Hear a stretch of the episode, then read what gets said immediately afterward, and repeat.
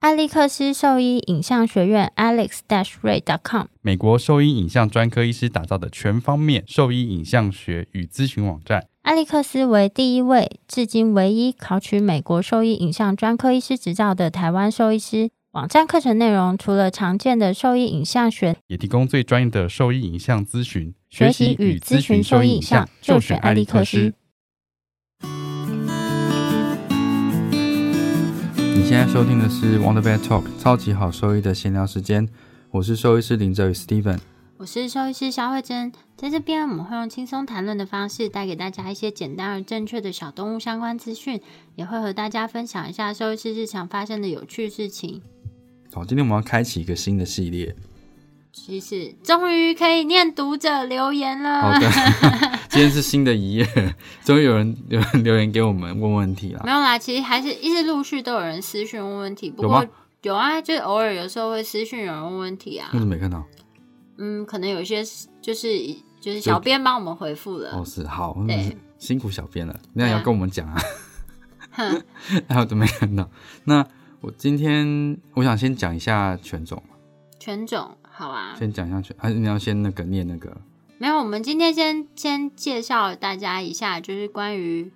骨刺跟 IVDD 这、哦这件就事是情。我们看到有人在问啦，就问说骨刺跟 IBDD 有什么区别？嗯那治疗有什么不一样？因为很多医师都会诊断说，哎、你的狗狗有骨刺，所以它要做什么做什么做什么。那骨刺跟 IBDD 到底是是不是相同的东西？哦，就是先先就这个定义先跟大家说明一下好了。嗯，我觉得有时候骨刺其实是医师，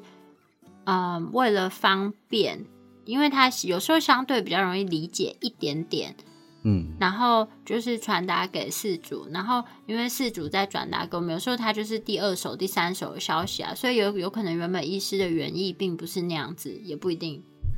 反正它的定义就是 spondylosis，所以它它是翻译是骨赘生物嘛。对，就是骨刺的翻译是骨赘生物。那骨赘生物呢，其实它的成因跟它所出现的影像学的的影像的话，会跟退化性关节炎比较类似一点点，只是因为它生长的，通常我们会讲骨刺，都是讲说在脊椎上面长的骨刺，只是因为它是那个。这些骨赘生物长的位置是在脊椎这边，所以它我们会用骨刺去简称哎、嗯或者关节俗内称它。关节内不会讲骨刺嘛？其他人会这样讲嘛？我是会讲骨赘生物啦，我是很少用骨刺这我个我字。说骨赘啦，骨赘，我会说骨头增生，好像也有时候会讲骨刺啦，因有时候会为讲骨刺就。翻译的嘛。对啊，其所实以中文，因为它毕竟也没有一个 就是明确的翻译。嗯，所以应该是只要是骨骨赘质 骨质增生，骨质增生，其实就可以说它是骨刺这样子嘛。对。然后，但是因为大家比较常在就是提到那 个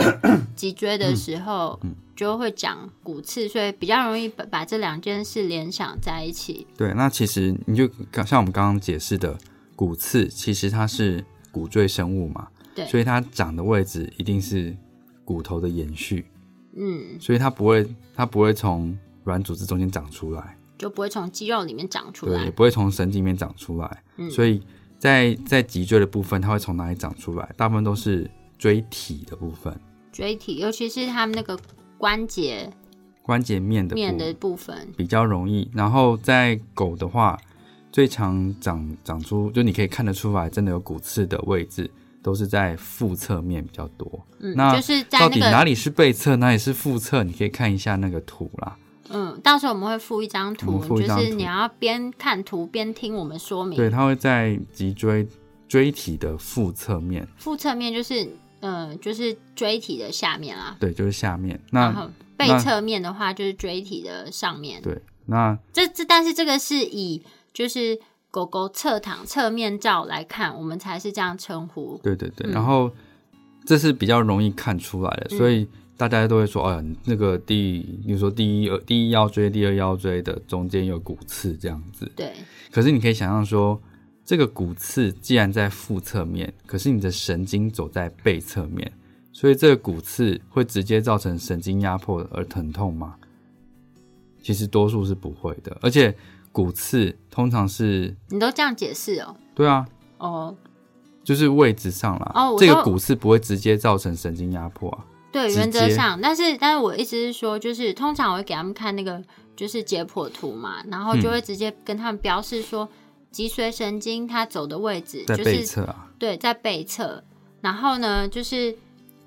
你要讲它是在那个脊髓腔里面啦，就是对啊，就我会我会把那个那个空腔的，就是位位置指画出来，来这就这像一个这边隧道一样啊。对，它就是一个隧道。然后呢，脊髓神经是走在这个通道里面的，然后就是所以地底下有什么问题，根本跟与它无关啊。 对，它在那个隧道里面就是通行无阻。对，哦，这样子。对你刚刚这个地底下，我觉得突然觉得形容很好，脑中就对出现一个雪穗的画对面地底，下我不知道为什么地底下有什么问题，原则上跟上面比较没有关系，除非它挤到其他其他东西嘛。嗯，对然啊，后所以它不会直接造成疼痛或压迫，不会直接。不会直接，但是因为像那个中间那个通道啊，它其实旁边都还是有一些小神经的分支出去。那如果说就是这个骨赘生物刚好长在这个小神经侧边的地方的侧边，或就是是周边的位置的话碰呢，触到，就是在椎间孔的地方碰触到这神经的话，的确有可能会造成一些疼痛或或不舒服，服。或是如果去用力去按压的话，还是有可能会有一些痛啊。对，然后这个骨赘生物通常它生成原因一定一定有原因嘛，嗯它不可能自己就哎、就是开心长哪里长哪里，它一定是嗯原原呃原先是有有一些问题的，例如说那边曾经有受过伤，或者是曾经椎体是有不稳定的，或是退化有就是你退化性关节炎造成的。都都有可能嘛，嗯对啊，所以它一定有曾经有一个问题存在。那这骨赘骨赘生物的话，其实主要是要让这个部分稳定下来，所以有的时候我们看到已经骨桥生成了，反而可能造成急性症状的不一定会是在同那个位置，嗯，而反而是有可能在前后的位置，因为那个地方其实它已相对经相对稳定，相对稳定了，反而你去做下一个检查的时候，你就会发现说，哎，它的它的有问题的位置其实在前一节或后一节这样子。嗯，对但啊这样子就是大家如果是非受益背景人，听听我们这样描述，脑中会不会画面很乱？一下有可背侧，能一下腹侧，一下上面，一下下有面。可能会了，但是我们今天只要只是要解释骨刺这件事情啊。嗯，反正就是第一个你就知道说骨刺是骨头的衍生物，哎、增生增生真生物比较好。对，这是骨头的增生物。嗯，那 IVDD 又是什么？IVDD 就就是英文就是 inter intervertebral Vertebral disc disease，嗯嗯，那就是我们讲的结构就不一样啦，因为一个是骨头的衍生物或增生物，那另一那这个疾病其实是椎间盘疾病啊。嗯那椎间盘就不是骨头了，嗯，对，所以跟这个是完全不一样的事情。椎间盘呢，它是位于脊椎的椎体体跟椎椎体体中中间间的就软骨样的结构。对，就是火车中间的连接。嗯，对，或是有时候我会跟他们讲说，这个就有点像是，呃，气他垫们吗对他们中间的就是衬垫这样，有弹稍微有弹性的衬 衬垫。垫是什么？我就衬垫就是衬垫啊，气垫，好不是气垫气是就是中间是水啦，嗯，对对啊，啊，中我就是间富所以我就含水想分的说构是一造。个就是衬垫，那它的功能呢，就是说当你脊椎跟脊椎在互相活动的时候呢，它是可以去吸收两个椎体给的压力，然后让它就是其实是有一个缓冲的空间啊，我会讲缓冲垫啦，哦，缓冲垫。对，缓冲垫。嗯嗯，那椎间盘最主要的功能主要是在这边，然后刚刚讲的那个 IVDD 其实就是这个椎间盘它发生了病变。病变或是一些变化，所以才会造成后续的疾病。其实对跟骨刺是完全不一样的，是完全不一样，样的概念啦。对，是不两一样件事情两件事情。对，然后 IBD 的话，就是其实是很常听到的，尤其是在某一些犬种。嗯，那这些犬就是骨软，哎，那是什么软骨发育不全的犬种。最最常听到的就是腊肠犬啊，在台湾，嗯，然后柯基啊，腊肠柯基，然后法国斗牛犬、啊，英国斗牛英国斗牛犬、犬，然后米格鲁、西施，西施、北京吗？对，西施、北京嗯都像是这一类的犬种都算是软骨发育不全的犬种，嗯，所那以软骨发育不全，因为刚刚有讲到嘛，就是椎间盘它其实就是一个软骨样的结，软骨样的缓冲垫。那当就是有软骨发育不全这个疾病呢，就代表说它这个椎间盘本身的发育情形是比较不良好的。正常的椎间盘呢，它是富含水分的，然后它是外面有个纤维环，那跟里面有髓核，所以比较像是牙膏样的，就是富含水分的内容物，不算牙膏吧，是胶状的。胶状啊。但正我想常说应该是胶状啊，但我想说，怎么样比较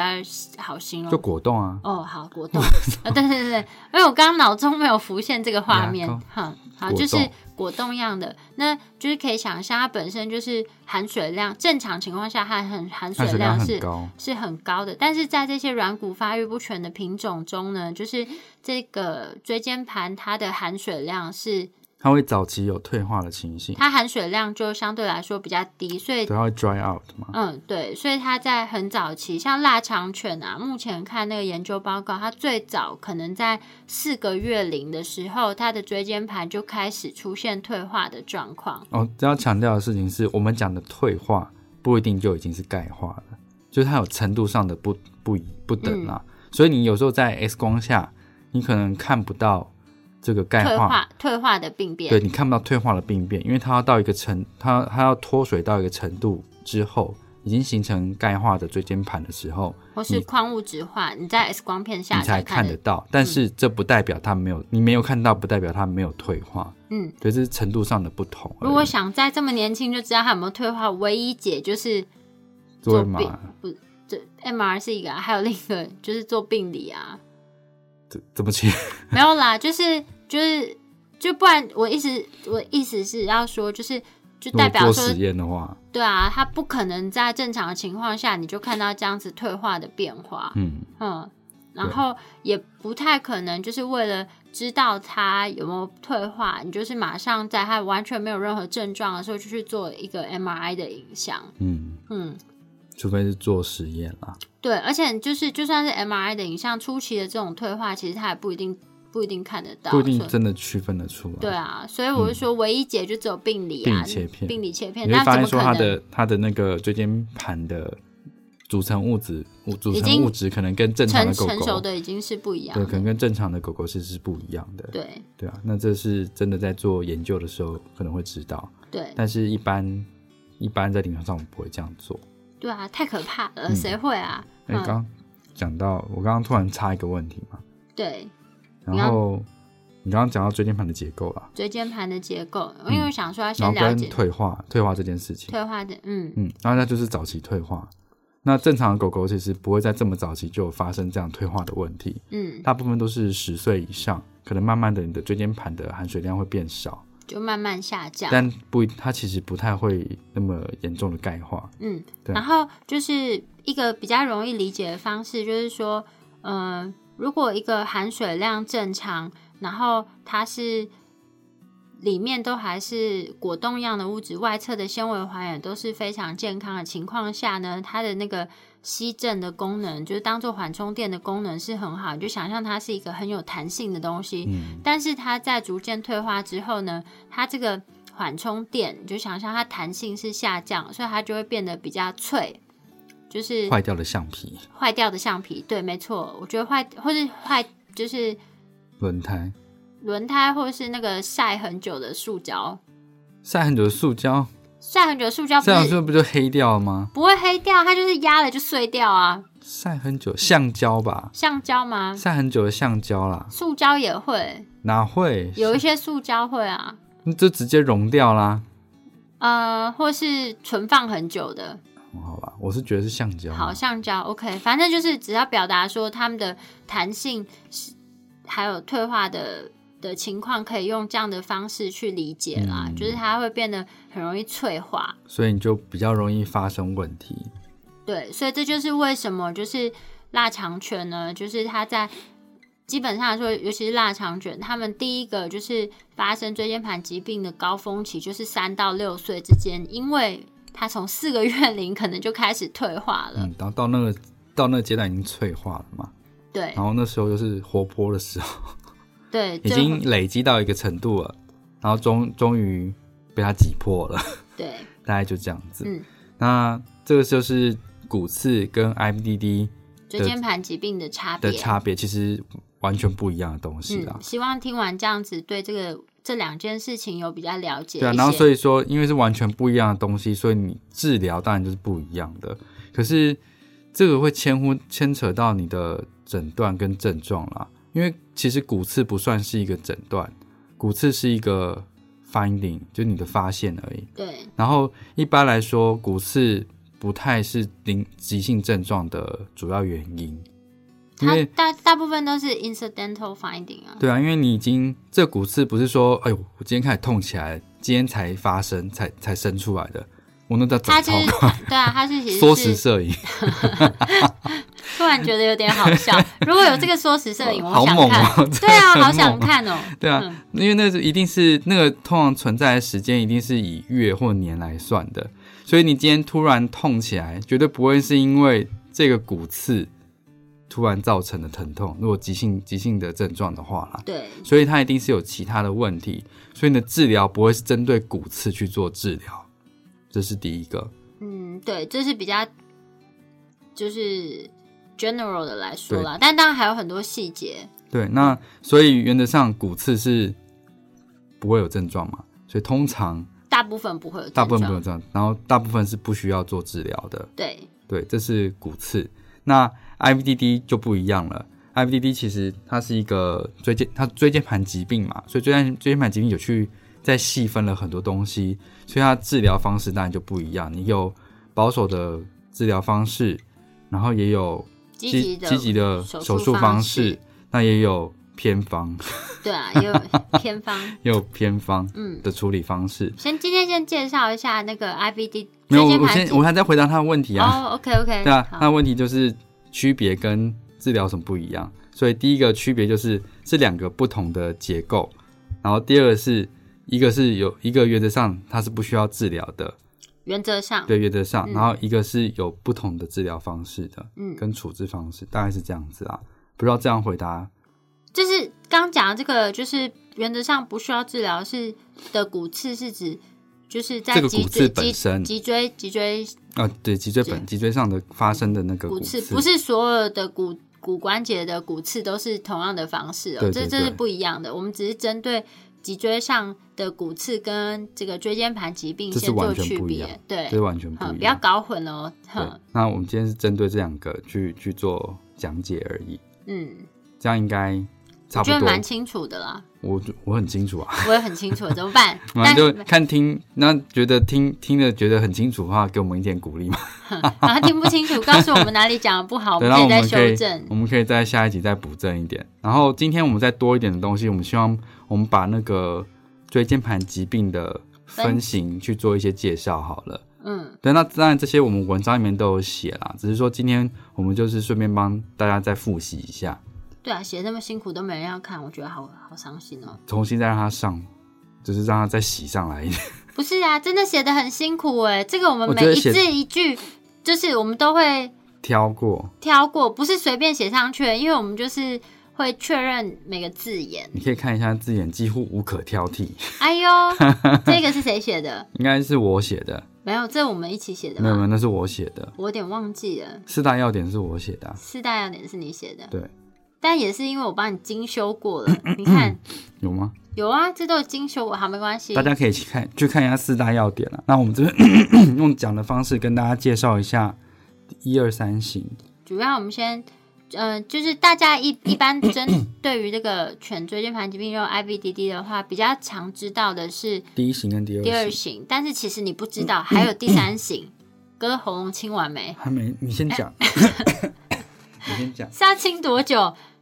你痰好多、哦，老谭啊，老痰。你看，你果然就是老吧？老谭啊，嗯。然后第一型的椎间盘疾病呢，它是主要发生在刚刚我们提到的那些软骨发育不良的犬种。然后，嗯，在台湾最常见的当然就是腊肠狗嘛。嗯，然后它第一型跟第二型它最大的差别是，第一型它通常是比较急性，然后它是最大的特征是椎间盘会破掉，椎间呃 你纤维环破裂了，纤维很破裂，但是写的太细，我那是哦文章、文章内我们是写椎间盘椎间盘破裂，因为嗯，就是我们就不细分它的结构，哦但是如太果细只了，对细分的话，它其实是那个纤维环破裂造成内里内部的那随个和髓随和嗯被挤出来了，被挤出来，所以说，但这个大家真的会记得吗？不管了，你们就听嘛，加派欸对 啊，哼，然后所以这些退化的椎间盘物质呢，它就是会跑到它的那个，就是刚刚讲到那个我通在隧道里面了， 就不是在地底下， 对，它就跑到那个隧道里面。那隧道里面呢，原本在通行无阻的，就是脊髓神经，它就会被这个地底下跑出来的东西给影压响到了，对，给压到，所以它就会造成，因为脊髓神经被压到之后，它就可能造成，不等程度的对对临床症状嗯，出就是现，看它压迫的程度到多严重，那它临床症状可能会也会有有所不同。那对像这样子破掉呢，因为它就是你就想它，哎，我脑中突然想到一个，就像之前跟那个老韩学姐合作过，还就是有她嗯豆荚是不是？ 对挤豆荚，啊你挤了它就会把它弹出来。但我想到一个更更贴切，就是有点像挤痘痘，那个脓就跑出来。 挤痘痘，对我是没有办法看这个画面，啊我知道有些什人好么像挤很痘痘？不是有一个频道，就是学妹跟我说有个有频频道在挤痘痘，叫 Doctor Pimple，我没有看过这种东西，超可怕， 所那以他是一个直在挤痘痘，对他就是在挤痘痘，就是他就是。挤那个痘痘，然后痘痘就会喷出来。那其实第一型椎间盘破裂，你就会想象说，它就是那个，就是你要想那个椎间盘就有点像那个痘痘本身，然后你被挤了之后，里面的那个脓就喷出来。我觉得我觉得挤豆荚好一点啊，挤痘 好，不反然现正在就请学姐画那个挤痘啊痘，哎呦，我自己想都不舒服。 然后反正就是它就是就是内内容物呢，它就会跑到它那个通道里面去压迫到它的脊髓神经。脊髓神经本身，嗯，所以就是它的临床症状呢，有可能变化的速度是非常快，因为它可能就是跑出来这个量，它其实是会直接影响他的临床症状啊了。对，然后它。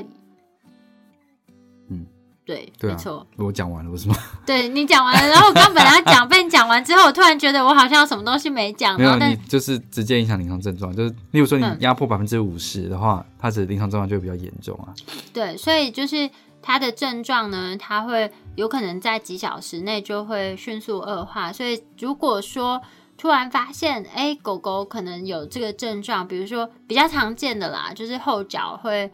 瘫软无力，突然走一走，突然就哎后脚不能动了，就瘫掉了，或这是指的这指的说你压迫的位置是在胸腰椎的位置啊，嗯比较多是这样子。嗯，然后如果是在颈椎段的话，那就可能四肢就会全瘫。对，那是完全不一样的症状，所以会经过神经学检查去确认一下，然后我们会定位出来可能的压迫区段在哪里。嗯对啊，那这是很细的东西了，很细啦，所以但我们就先让大家了解一下，就是说第一型的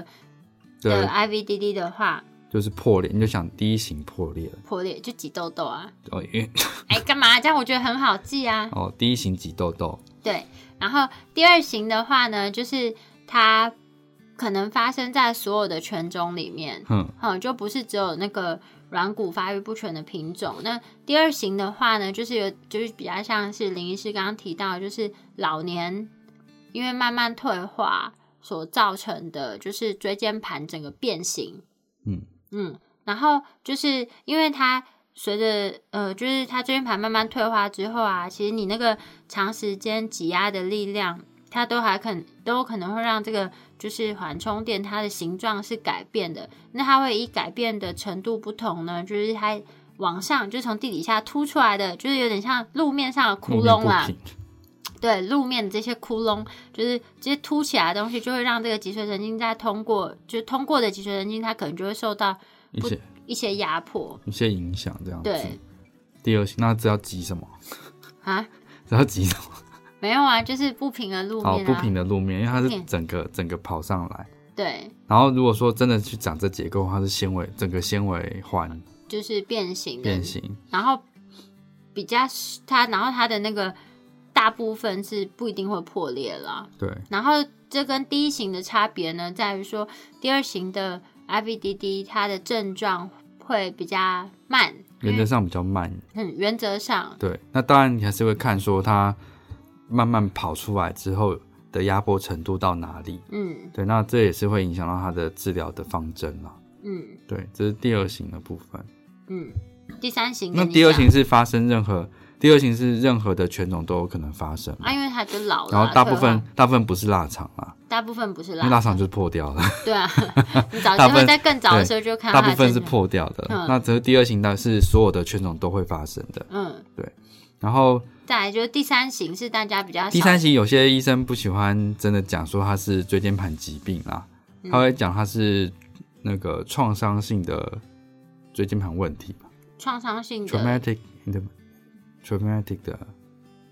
intervertebral disease 这样子，啊嗯所以它是创伤性的椎间盘疾病。嗯那这跟第一型、第二型的差别在于，原则上它原则上这个椎间盘的结构是正常的，嗯但是它因为受了太强的外力撞击，所以导致它的纤维环破裂了，把正常里面的髓核挤出来了，嗯所以会会嗯呃造成一些临床症状。那可是它原则上是不会有物理性的压迫，因为你里面如果里面的髓核是正常的话，刚刚讲过它可能是偏液体或者是果冻状的东西，嗯所以它在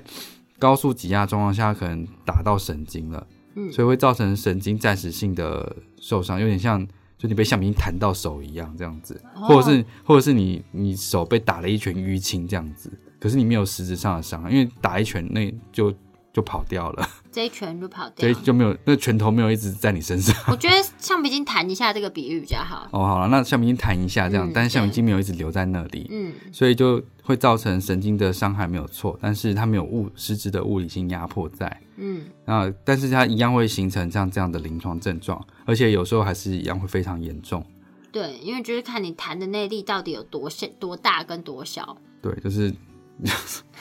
就是看你橡皮筋拉多，但拉拉多开这样。感然觉后。你就是死小孩，就是用橡皮筋弹人的然后我记得你在医院都会拿随便拿橡皮筋一直弹别人，哪超有烦的。医院哪有橡皮筋？有医院橡皮筋超多，吃便当都有橡皮筋啊。哦，真的耶。哎，你明我明那就可能你有明明就弹过我，你还在那边装， 一定是有什么原因的，少在那绝对边，是有什么做任何事情都有原因少在的。那边。然后这个这个症状，它那为什么要分到第三型？就刚刚讲，因为第一型第一型是挤痘痘嘛，所以你里面的东西就是狗狗，然后是有点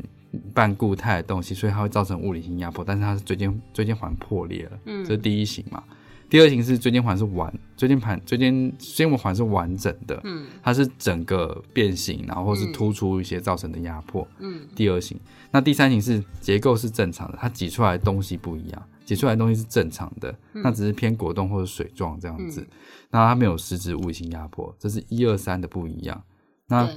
所以第三型其实诊断相当比较不容易啦，对，那其实这三型啊，最主要的诊断都还是就是透过电脑断层了，人要区别的话，当然最好的诊断方式还是用电脑断断层。层或核磁共振。哦，对对，是核磁共振比较好对。啊，核磁共。但是今天我们就会先分型，因为这个诊断跟治疗其实会需要讲很大的部对，那分。我想要讲一下那个，哦，这样这样就讲到诊断去了。对啊，因为我原本想，就是反正你现在大概对这三型有一些概念，然嗯后之后我们那个诊断跟治疗会再花一些时间介绍。一次讲太多的话，会先吸收不了。你要先把这个刚刚我们的这个口诀对啊先记下来。第一型是，第一型是挤痘痘，然后它的症状是来的又急挤又又快，挤又快，嗯，因为你觉得就是有东西，你要赶快把它挤掉嘛，对，然后等不就及是，挤掉。然后它多半是发生在两软骨发育不良的犬种上对，面，这是重点。这是第一型然。后第二型，是发生在所有犬种，它都可能发生。它就是椎间盘，它就是慢慢的退化所造成的椎间盘本身变形突或是出。位移这样子。对，它的椎间盘基本上是没有破裂的。对，所以它的症状呢，大部分都是慢性的。慢性，对，嗯然这后是第二第这二是第二型。型，然后第三型的话，一样是可能发生在所有的狗种里面，但是它跟前面两型不一样的是，它一样是有椎间盘破裂，但是它跑出来的这些压迫物质呢，它不是退化的物质，它是嗯果冻状、有弹性、比较液体的胶状物质，所以它对脊髓神经造成的伤害呢，就是是不一样的，是不一样的，它没有明显的物理性压迫，但是这个就会取决于，就是诶，刚刚有提到它这个橡皮筋弹的到底有多大力，对，哼，就你受你受伤，哎、你在受伤时候的那个外力到底有多大？对，但是就是这这些呢，只是会呃，就是这个都啊应该是说神经症状都有可能很严重或是很轻微，嗯然后。其实分这三型最大的差异性是在于它的诊断跟后续治疗会有蛮大的出入。对，会有蛮大出入的。对，所以主要是在后面这个部分，但是就先对这三型先有一些基本的概对，所念。以我觉诊得断诊断其实非常重要。对啊，我觉得诊断就可以讲整整一集对耶。啊，所以你光用 X 光片不算诊断，但是 X 光片它的确会是一个需要的东西，对那你这要为是什么呢？你但要是你要去 rule out，就是你要去区排别除排除掉一些其他问题。排对排除一些可能的问题，然后它可以给我们一些线索。那这个不是医师想要多赚你钱，它是有目的性，然后渐进性的。那这这个我们下一集会在一起说明但是 X 光片不是拿来做 IBDD 诊断的，的唯一依据，对你不能说我拍了 X 光片说啊它是 IBDD，不行，绝对绝不可能，对不行，对啊，绝对不行，对，绝对不行，嗯因为有太多的问题可能造成神经症状或瘫痪了，对啊，所以那只是椎间盘疾病只是其中一个可能性而已。嗯。所以你光用这样的方式去做治疗，其实是没有什么没有什么依据的啦。对啊，其实对是很冒险的一件事情。嗯，OK，那我们今天就先讲这样子吧。希望这个朋友有仔细收听我们这一集的那个可我们不知道节什么时候会放啊，啊，没关系还是你要啦，先放这个？不要，就是按照顺序嘛哇，好啊按照顺序好，好就是反正我们对，就如果说哪边讲的不清楚的话，都可以在留言跟我们说明。嗯，然后或是有其他想要知道的事情，我们可以一并帮大家做解答，然后我们也可以邀一些人来，邀一些嗯就是就是聊一些我们觉得蛮厉害的医师，然来后帮你解答。对啊，好，那就是如果对我们分享的内容有兴趣的话，你都可以上我们的网站再去看我们的文章，里面其实有更详细的说明。那我们的网址是 triple w 打 wondervet 打 com 打 t w，或是 Google 搜寻 wondervet 小东外科，或是 FB 搜寻 wondervet 超级好兽医，都可以找到我们哦。然后帮我们的网那个超级好收益的线上时间订阅，分享给你的朋友听，嗯不然就没心做这个节目了。没有啦， 没有。其实我们就是希望，就是把这些资讯可以更有效率的传播给大家知道反啦。正你没事就听一听嘛。嗯，我然后们平常在整间其实就是这样讲的，那如果说你觉得哪，当然就这整间比较不会讲乐色话啦，我们没有讲这些话，我们都讲得很实在， 没有，有时候会讲一些闲聊，比如说绘本，你会在整间跟四组聊绘本吗？没有时间啊。对，反正就没是有我们整间讲的资讯量很大啦。对啊，所以如果说什么不清楚的，其实可以再收听，就是复习一下，或者看我们的文章，其实里面都有做蛮蛮多的重点摘要的，对，嗯，可以配合文章的话，你可以更更清楚的了解这个疾病，然后更更了解家里的毛小孩。嗯，然后我们后面会讲几个文章内的重点，这是我们一直想要强调的事情。